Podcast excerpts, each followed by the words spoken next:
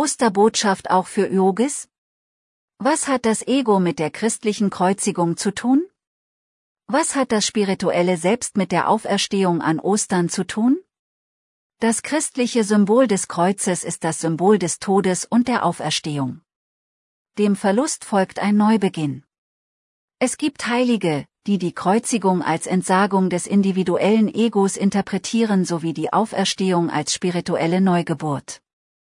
Willkommen zum Podcast von jananayoga.ch. Was ist das Ego? Zuerst einmal hat das Ego einen negativen Beigeschmack. Ist das nicht der Teil von uns, der zuerst kommt, der Solidarität und Altruismus hinten anstellt? Ego bedeutet ich und wird in der Psychologie als die Vorstellung definiert, die der Mensch von sich hat. Es ist eine Art von Identifikation, wie wir uns sehen, unser Selbstbild. Wo ist der Sitz des Egos in unserem Körper? Es gibt tatsächlich einen Sitz des Egos in unserem Körper. Er befindet sich in unserem Gehirn, im präfrontalen Kortex, der sich hinter unserer Stirn befindet. Er ist verantwortlich für die Planung, die Entscheidungsfindung, aber auch für die Moderation unseres Verhaltens verantwortlich. Welche Bedeutung hat das Ego im Yoga?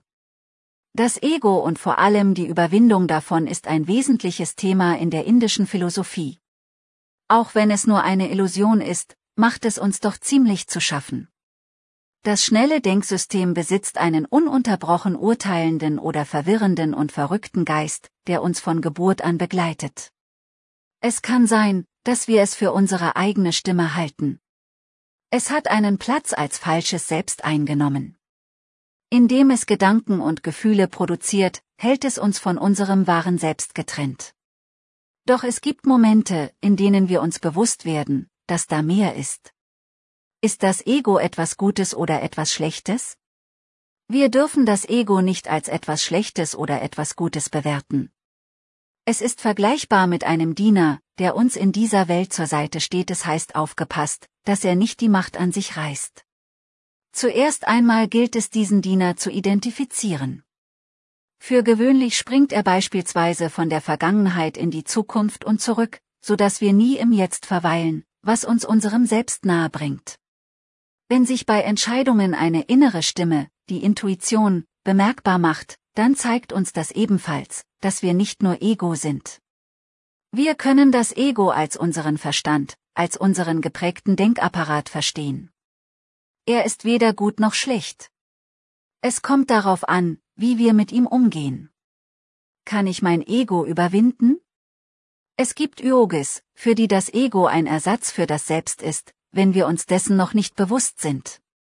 Wenn das geschieht, soll das Ego verschwinden, heißt es. Das Ego verführt uns zu einer Verhaftung in dieser Welt. In manchen spirituellen Traditionen bedeutet das, die Ursache für Begrenztheit und damit Leiden.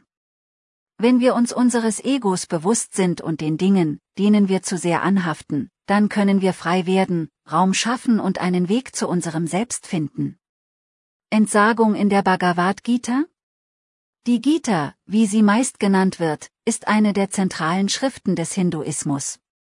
Das Loslassen oder der Verzicht sind hier ein wichtiges Thema.